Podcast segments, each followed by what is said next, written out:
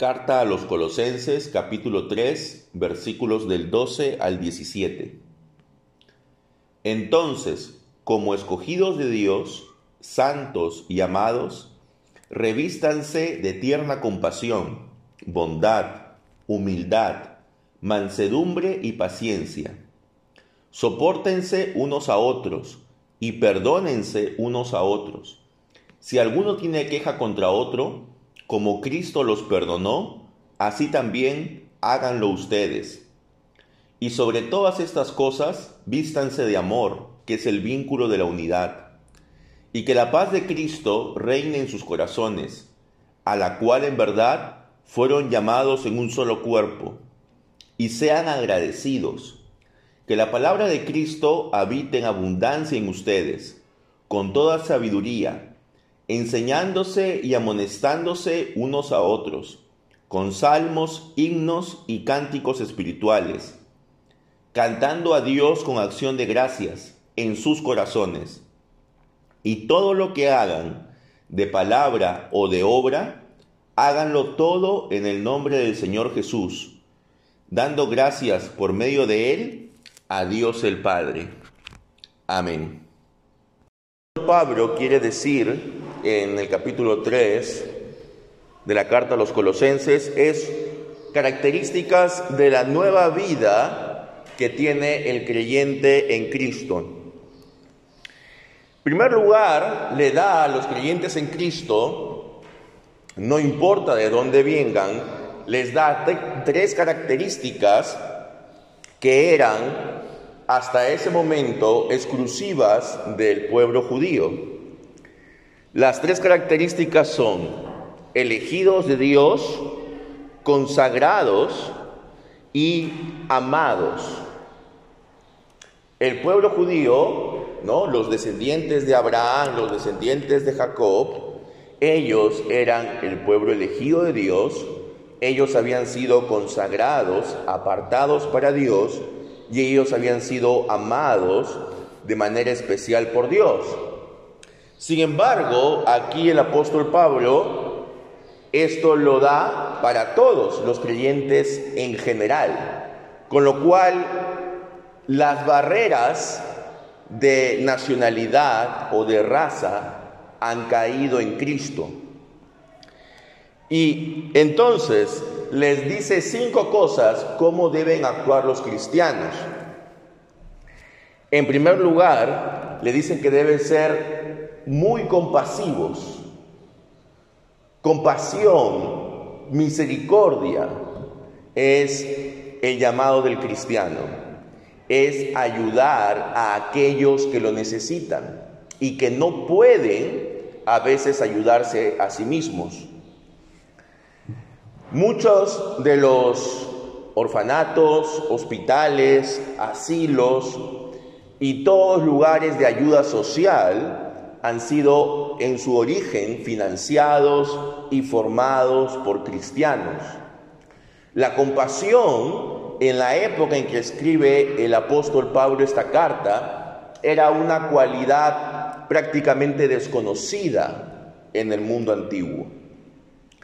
En el mundo antiguo lo que se buscaba era predominar, dominar, humillar al rival, sin embargo, aquí el apóstol Pablo dice que los cristianos deben ser compasivos. Y no solo compasivos, sino profundamente compasivos, sumamente compasivos con nuestro prójimo. Luego dice que debemos ser benignos, debemos ser amables, debemos ser gentiles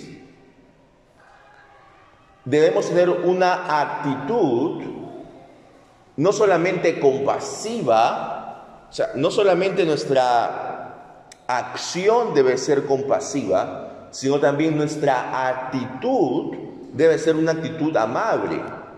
Porque tú puedes ser compasivo, pero a la vez ser muy duro. ¿No? Es por ejemplo, supongamos de que tú vas y a una persona que necesita, ¿no? Una ayuda, de repente una, una limosna, tú vas coges un sol y se lo tiras. ¿Estás siendo compasivo? Sí, porque estás ayudando a esa persona. Pero no estás siendo amable. No estás siendo empático con la situación que le está pasando. Entonces, a pesar de que tú has mostrado compasión por él, la manera como lo has hecho a veces puede contrarrestar la acción que has realizado. Entonces, lo que el apóstol dice es no solamente la acción cuenta, sino también la actitud, la forma como lo haces. Luego indica que debemos ser humildes.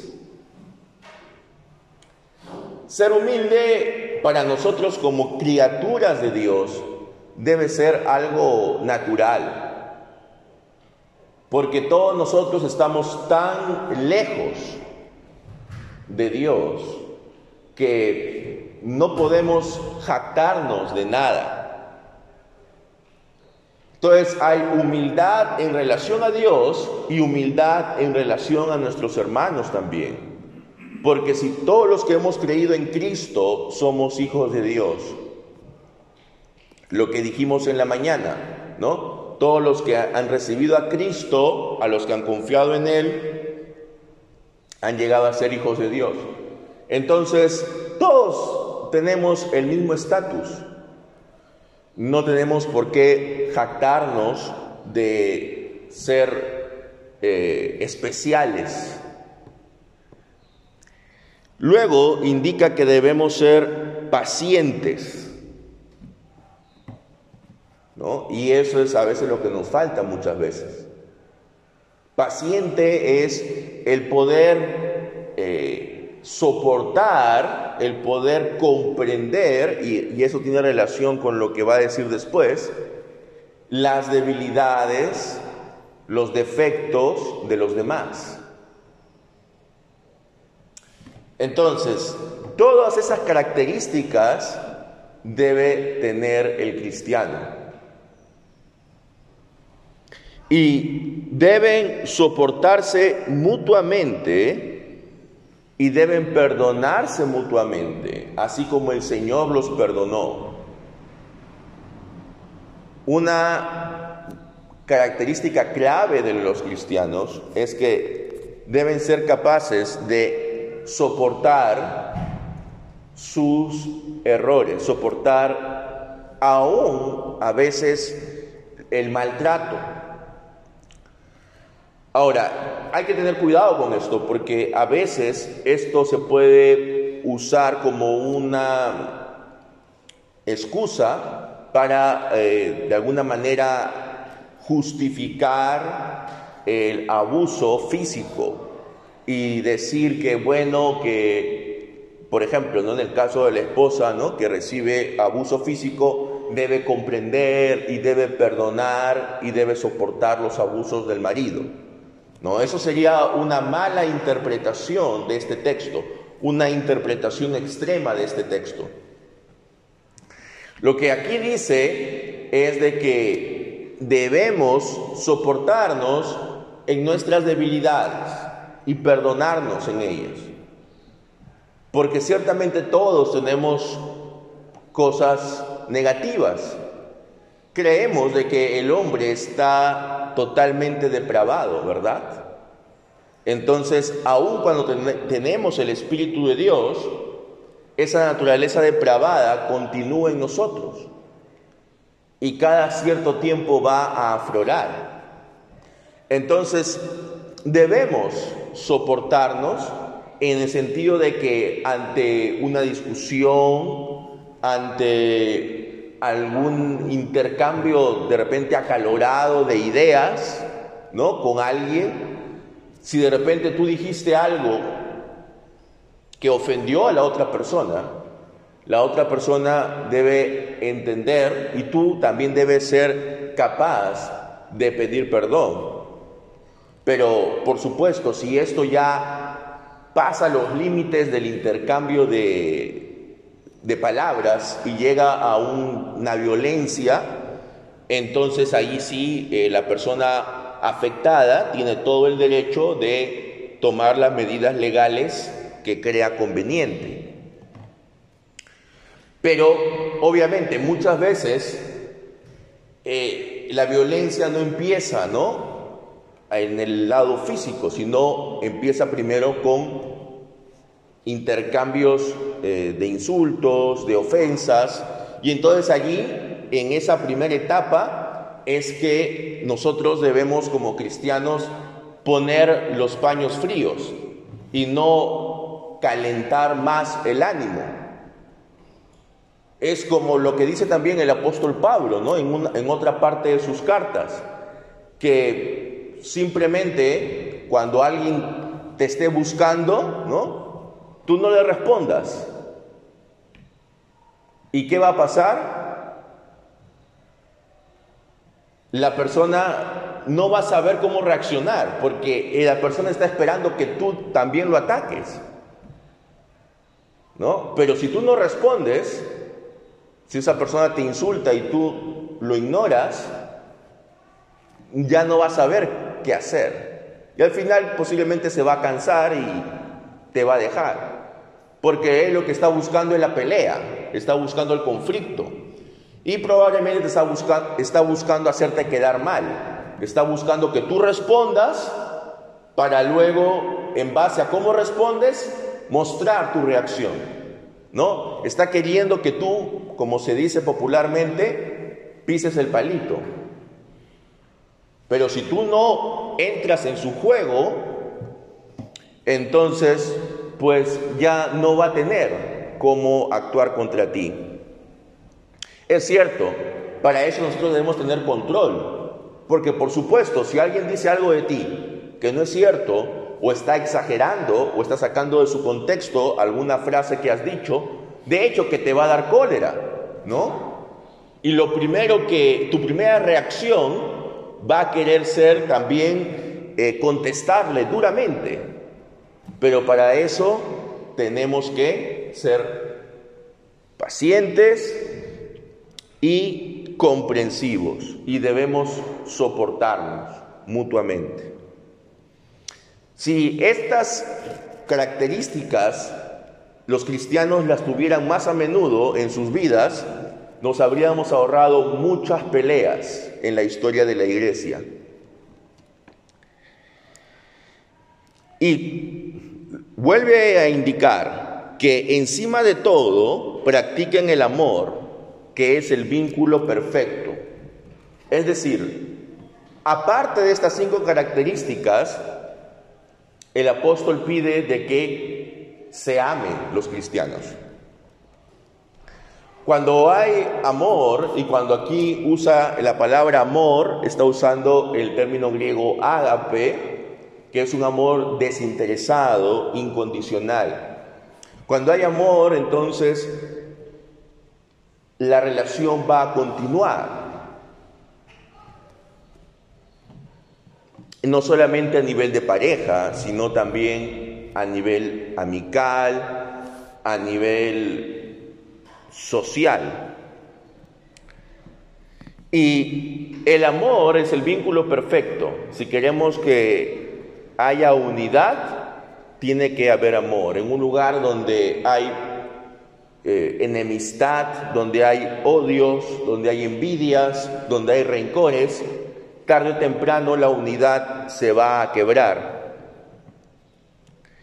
Dios nos ha llamado a la paz para que formemos un solo cuerpo. Él está nuevamente enfatizando aquí la unidad. Probablemente él había recibido noticias de que habían ciertas fricciones en esta iglesia de Colosas.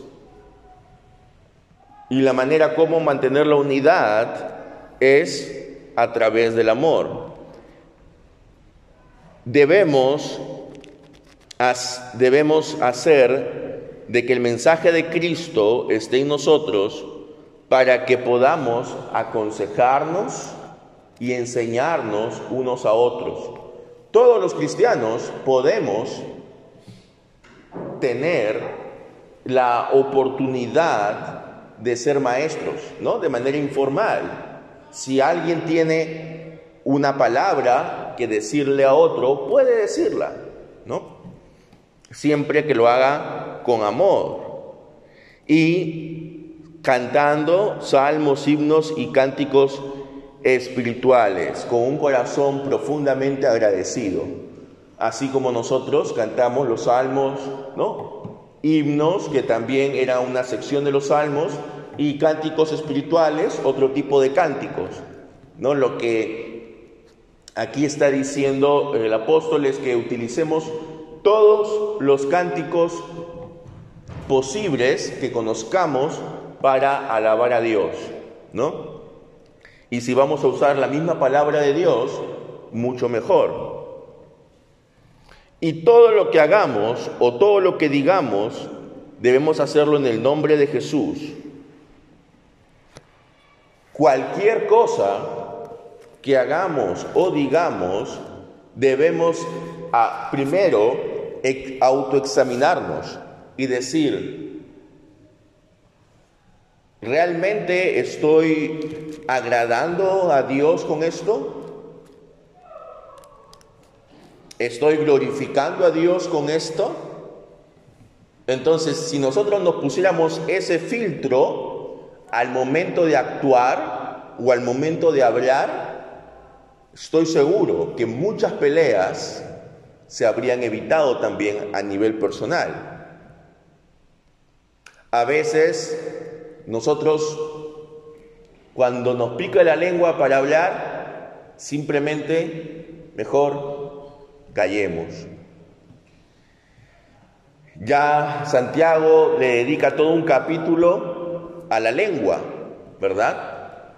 Porque es muy peligrosa. Así que hermanos, cualquier cosa que hagamos o digamos, hagámoslo en el nombre de Jesús. Eso significa de que pensemos bien si realmente esto le está llevando honra a Jesucristo. Que Él nos permita, hermanos, tener discernimiento y poder actuar como verdaderos seguidores suyos en todo momento, en, en todo lugar y en toda circunstancia. Amén.